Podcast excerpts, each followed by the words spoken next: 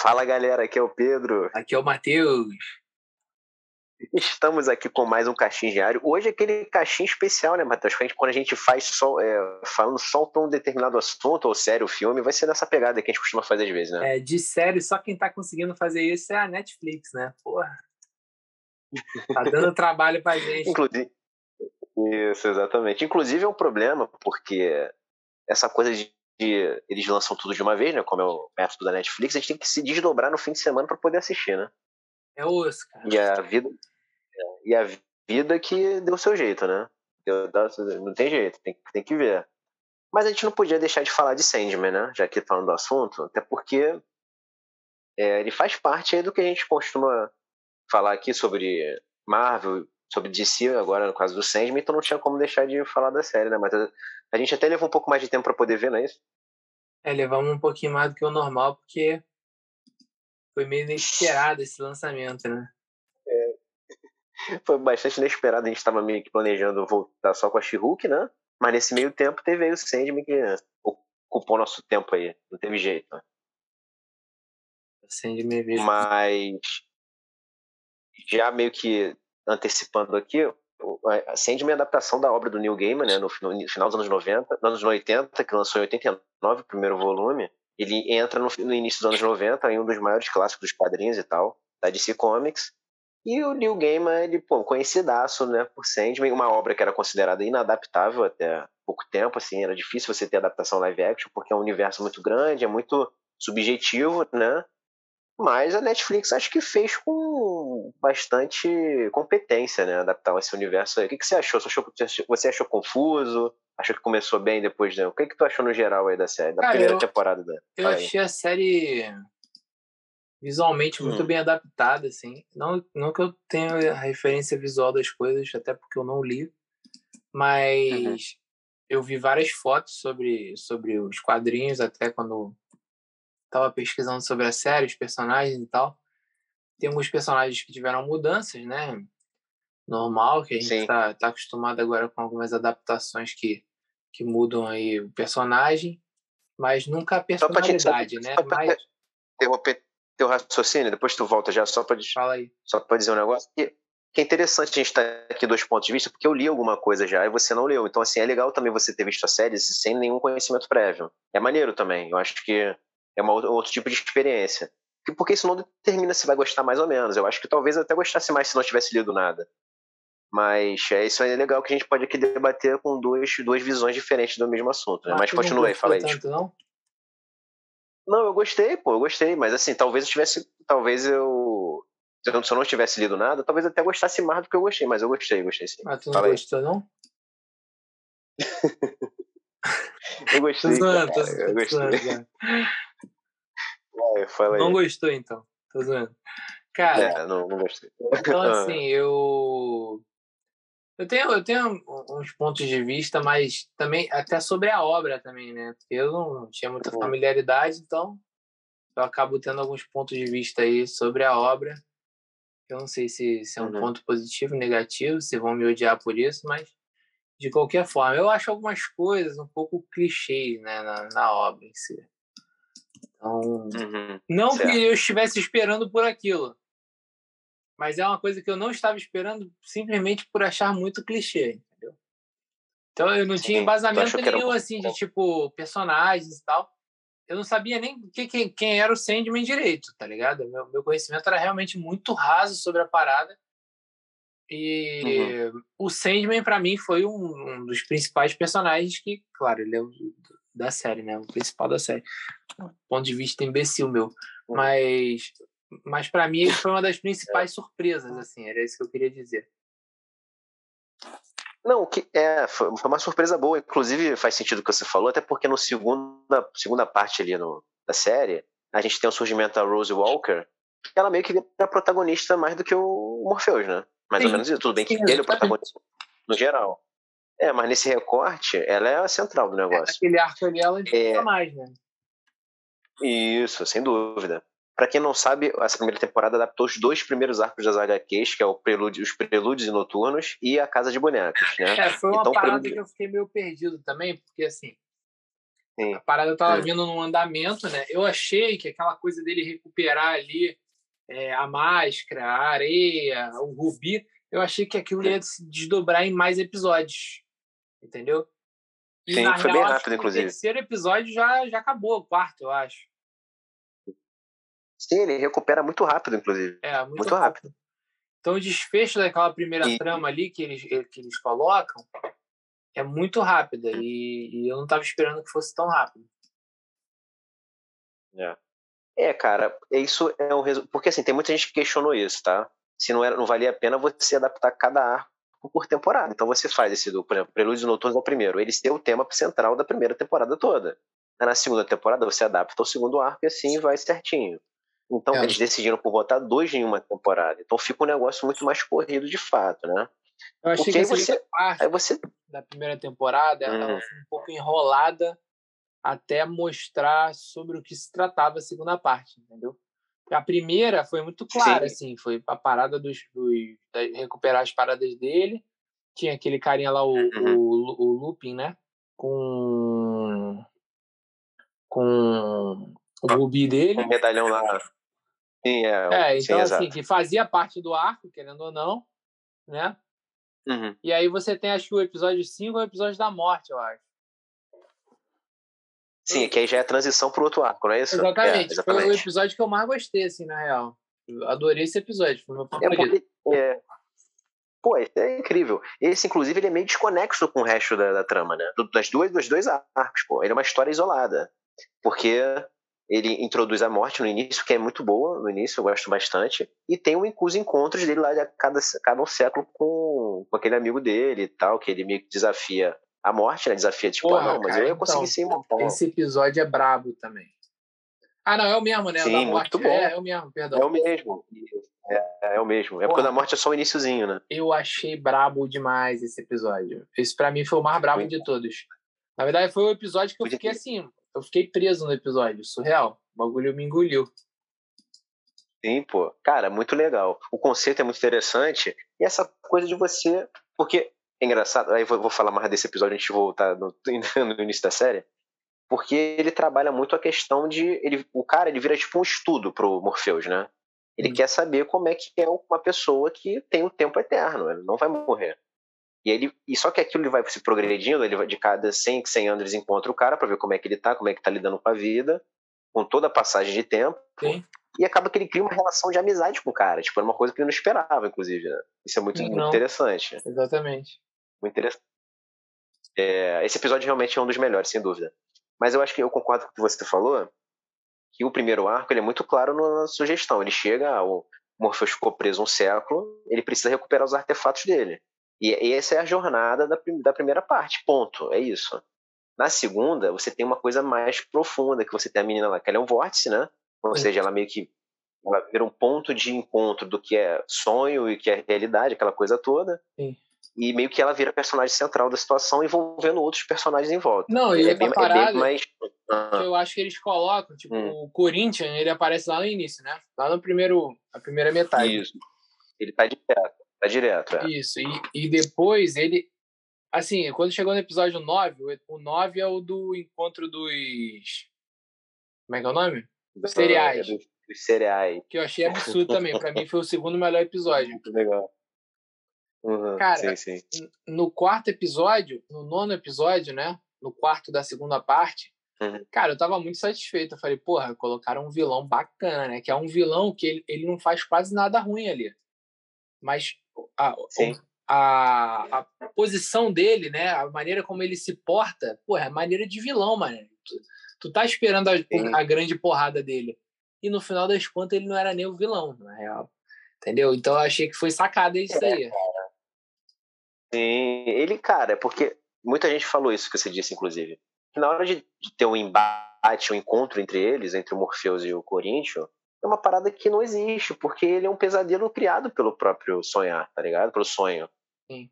Então, ele simplesmente faz o cara deixar de existir. É, ponto, ele é, é fraco Acabou. perante o sonho, sim. É, é, ele não tem jeito. Ele tenta ali manipular toda a situação. Inclusive, ele se fez no período em que o sonho ficou preso. Aí ele foi e deslanchou, porque não tinha quem impedisse ele.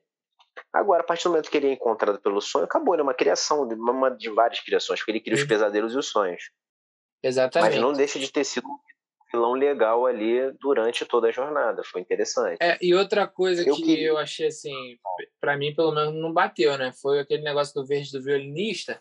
Quando ele olhou pro, hum. pro Corinthians, eu falei, é o verde do violinista.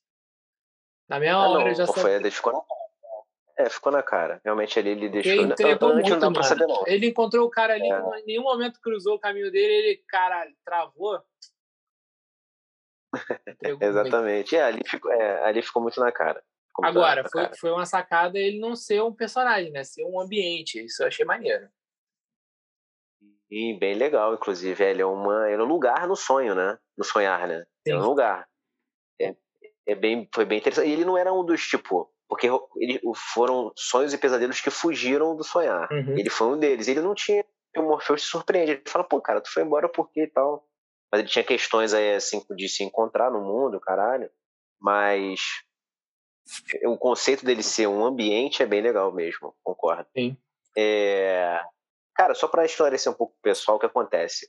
A gente está falando aqui do, do sonho, do Corinthians, vários personagens. Na verdade, a história gira em torno dos perpétuos, porque o sonho é um perpétuo, Sim. e eles gerem o universo. Eles são forças que gerem o universo, é isso. Então você tem todos os. São, são sete irmãos, se não me engano, que for, são essas forças. Aí você tem o destino, o sonho, você tem a morte, o destruição, aí tem o desejo, o desespero, a delírio e acabou. São esses. São esses. Então eles são forças que gerem o universo. E aí você tem o personagem principal da, da trama, que é um deles, que é o que a gente chama de Morpheus porque é baseado porque você pega da mitologia grega, por exemplo, que Morpheus é o deus dos sonhos. Aí ele é chamado de Morpheus, ele é chamado de sonho, e inclusive de Sandman também. Sim. E até porque Sandman por causa da areia dos olhos, né? Sim. Meio que aqui, aqui na nossa cultura é conhecido como João Pestana, que é a fada, a fada dos sonhos, tipo isso. Então várias culturas se juntam para ser o que seria ele, entendeu? João Peçanha? Que porra é essa? Ju João Pestana o nome. Entendi João é Peçanha. É eu falei, caralho, quem é João Peçanha, mano? é, João Pestana. tu, tu, tu é. criou essa porra desse nome, Pedro. Essa porra não existe não, João Peçanha. Tá de sacaneando, porra. Caralho, vou dar um explanado 20 para as 11 da noite pra meter essa frase. Deixa eu sacar. Vou meter pra Pô, foda. Porra, foi, foi foda. É. O... Cara, é. Mas a série eu achei legal, cara, porque assim. Nos quadrinhos é muito, era muito difícil, porque o, o reino de cada um que a gente pôde ver visualmente na, na série, de uma outra forma do que nos quadrinhos, ele é muito extenso, né? Sim. Ele, ele é meio que infinito. Se você pegar o, o conceito do sonhar, ele é infinito. Então você hum. adaptar isso para uma série ou filme que fosse, ia ser meio complexo. E, cara, ficou bem competente, assim. É claro que é meio, às vezes é muito artificial tudo aquilo ali, mas, porra, é uma parada fantástica. Não, né? foda-se, é um bagulho animado. É, exatamente. E acabou que, no geral, acho que deu certo, assim. Eles conseguiram adaptar legal. E cada reino tem muito, é muito diferente, tanto que aparece o, o reino do desejo lá, que é bem diferente, não tem nada a ver com sonhar. E cada um tem suas especificações lá que eles conseguiram mostrar legal. Eu achei que isso, visualmente ficou boa a série. É. Era, um, era um receio que eu tinha, inclusive. Cara, eu tenho algumas, algumas reclamações. Tipo assim, eu não conhecia esse garoto que fez, que fez o Sandman, né? Não sei se ele já era muito famoso, sei lá. Não, eu também não conhecia, não. Então, meio que todo, todo, toda série, né? Normalmente tem uma galera famosa, ela tem aquele episódio que o famoso não aparece, né? Que é a economia do cachê. Porra, moleque. Sim. E aquele episódio do Looping, eu chamo ele de Looping porque todo mundo sabe quem é. Entendeu? Que eu não sei o nome dele. É. Peraí. Deixa eu ver se tem aqui o nome dele aqui na minha é anotações. É, é, o John D. John D. John D. Isso. Tá aqui escrito. Isso. isso. Esse tu não inventou, não. Queria fazer uma. Queria... Queria falar uma curiosidade dele depois, mas aí tu termina teu raciocínio. O episódio do Looping lá da, da Lanchonete, né? Pô, cara, eu achei aquele episódio arrastado demais, mano. Assim, deu pra, óbvio que Pareceu pra, que foi pra, pra linguiça, né? Óbvio que deu para entender que o poder lá do Rubi, o caralho, maneiro. O poder maneiro. Mas a necessidade daquele episódio inteiro Não é, é. foi muito bom, não. não foi meio maçante. Mano. Não precisava ser um episódio. É. Meio cansado. Não, precisa, é. não precisava ser um episódio todo, né? Não, Muita não coisa realmente. Porque, é, porque o lance ali, assim, é interessante o conceito, porque ele, ele. Não, agora todo mundo aqui só vai falar a verdade, só vai trabalhar na base da verdade. Ninguém mais vai mentir. E aí você chega você meio que expõe todos os seus Sim. podres, né? É aquilo que acontece. Né? Só que, porra, realmente é muito tempo, né? Você vai realmente, aquilo vai é. se desenrolando. Beleza que o filme é maneiro, como se desenrola, mas demora, demora. Demora muito. Eu acho que esse foi um dos pontos de erro aí da série, de não ter feito realmente um arco para um gibi, né? Porque esse cara facilmente podia ter sido. Eu não sei como é que é no, no gibi, então não tem como saber, mas esse cara facilmente teria sido um vilão de temporada maneiro, entendeu? E é um bom ator, pô, ator maneiro e tal. Então, eu queria, a curiosidade que eu queria falar sobre o John Dee, vou, vou puxar aqui. Ele é conhecido como o doutor da. Conhece o doutor? Tem um doutor de da DC, sabia, mano? Sim. Porra, eu achei que eu ia te pegar, porra. Tu sabia que tinha mesmo? é, então, eu vi aqui quando eu fui procurar o nome dele, eu descobri isso, mas eu não sabia quando eu tava assistindo. É. Sim. Porque não, é, tipo, não tem nada a ver com, com o Doutor Destino mais famoso da Marvel, nada a ver. Porque ele, os poderes dele giram em torno dos sonhos, ele entra nos sonhos das pessoas. Ele é tipo um Fred Krueger, mais ou menos isso. Inclusive tem um episódio da animação da Liga da Justiça dos anos 2000 que eles enfrentam o Doutor Destino, o John Dee. E no e, é claro que na, quando acontece isso na HQ do Sandman, quando aparece o John Dee, ele, é, ele é referenciado como Doutor Destino, inclusive ele está no Asilo Arca. Inclusive, aí já vou puxar um outro gancho aqui,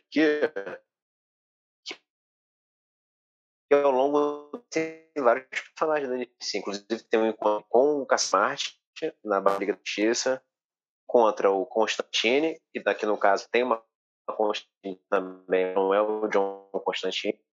E muita referência desses direitos, né?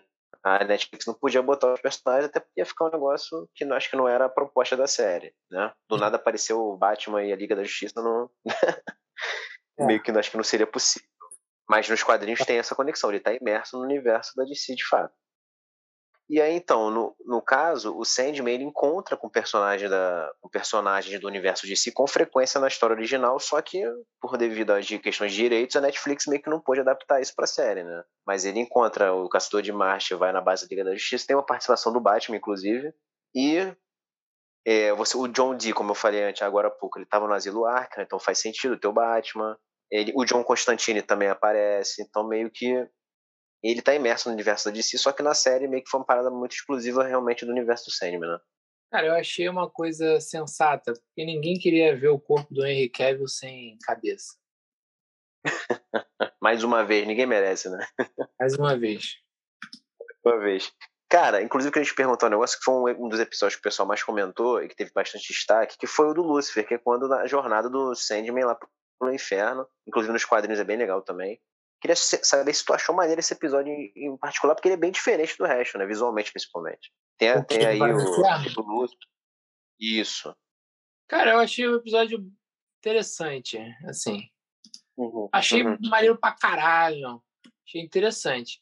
Assim, a luta dele com o Lúcifer foi interessante, mas facilmente foi. ele tinha ganhado se ele tivesse falado que o, o que destruía a tristeza era o Anderson Nunes, entendeu?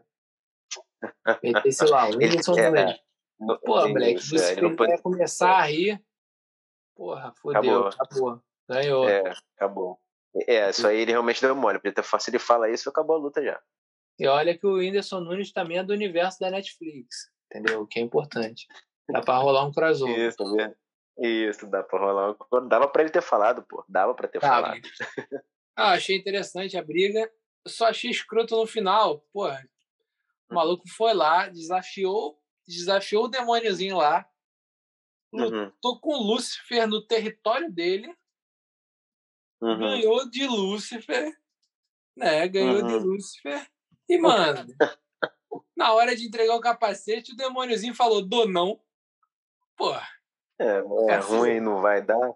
Não, porque o demôniozinho fez o Lúcifer passar vergonha, porque ele escolheu o Lúcifer pra lutar por ele, né? Então, assim. Vai, vai deitar, que... meu parceiro. Vai deitar, é, chora. Falei, meu amigo, não vai entregar, tá maluco. Mas, inclusive, aí fazendo um gancho pro final da série, ele já deu a, deu a brecha que o Lúcifer teremos o retorno dele, porque ele tá fazendo um esqueminha lá com os outros demônios para derrubar o Morpheus. Pô, né? cara, eles deixaram várias brechas, né? Várias, várias brechas. Pô, você tem, a, você tem a questão do desejo, né? Que ele vai formar uma trupe dos irmãos anti-sonho, né? Sim. Inclusive, cara, inclusive o Morpheus foi uma declaração, foi uma ameaça que ele fez lá pro, pro desejo, né? Chegou, pô, se você fizer isso de novo, eu não vou, vou ser obrigado aqui a tomar outras medidas.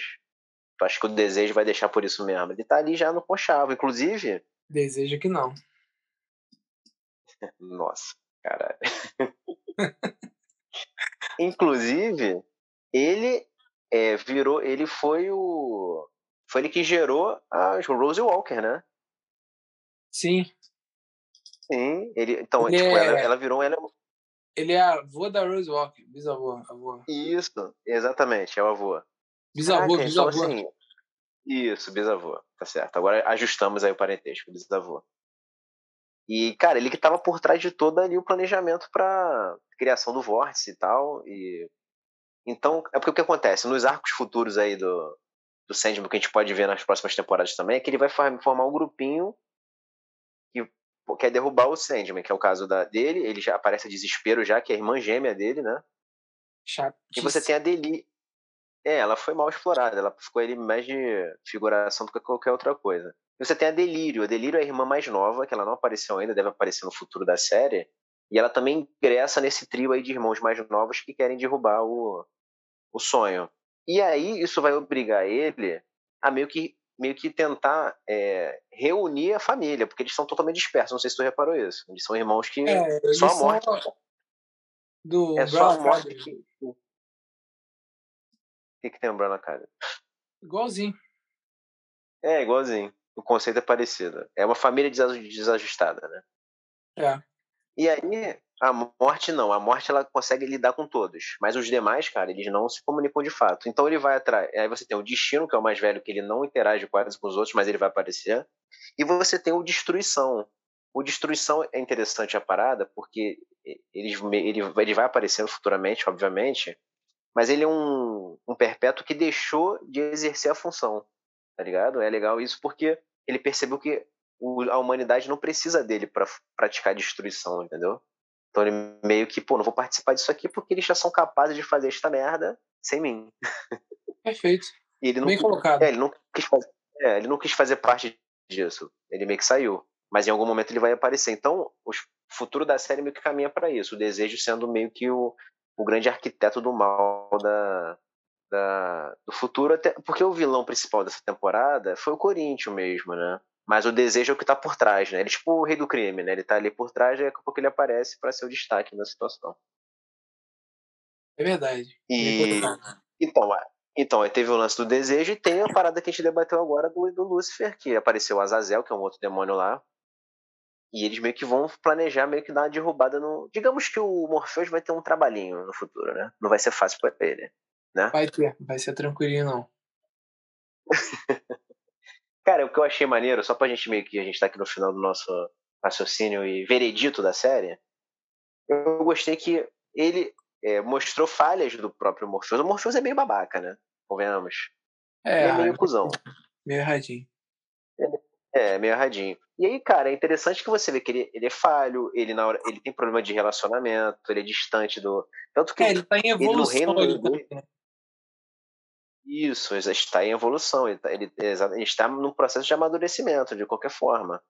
Tu vê que ele, ele não consegue dar o devido valor à Luciene, que é a bibliotecária, que ela é tipo a me, melhor amiga dele, entre aspas, ali, tá ligado? Ela apoia ele nas paradas, e ele meio que não consegue reconhecer isso. No final ele reconhece mas ele tem dificuldade de se relacionar. Inclusive, o episódio que ele volta de século em século para encontrar o cara, ele tinha uma barreira com o cara. Só no final que ele, porra, depois de muito tempo, que ele fica mais à vontade, mas ele tem falhas. E isso a série também meio que conseguiu reproduzir bem. Gostei bastante disso, inclusive. Sim. Cara, então é isso. Não sei se você quer fazer mais alguma observação. Tu gostou, não, vamos antes de terminar, tu gostou da Joana Constantine lá, que ela apareceu algumas vezes na série, né? Gostei. Ela, ali era uma. Tem um, é, aí, no, no caso, só uma observação, tá? Só pra gente. Porque quando ela aparece no presente, nos quadrinhos, é o John Constantine, não é ela. Não é ela. Na versão do passado, lá quando ela encontra com ele e o amigo, é ela mesma, é a Joana Constantine. Só que, devido à questão de direitos, eles não botaram Constantine ah, mesmo, botaram tá. essa outra. Eu achei que a Joana Constantine era não. filha do John Constantine. Não, então, eu também, eu também meio que fazia, eu falei, pô, será que é filha e tal? Porque meio que é descendente, tá ligado? Hum, é. Nos quadrinhos, ele é descendente dela, né? Ela é do passado e do futuro. Mas no, na série, o que me pareceu é que ela meio que substituiu a figura dele ali, entendeu?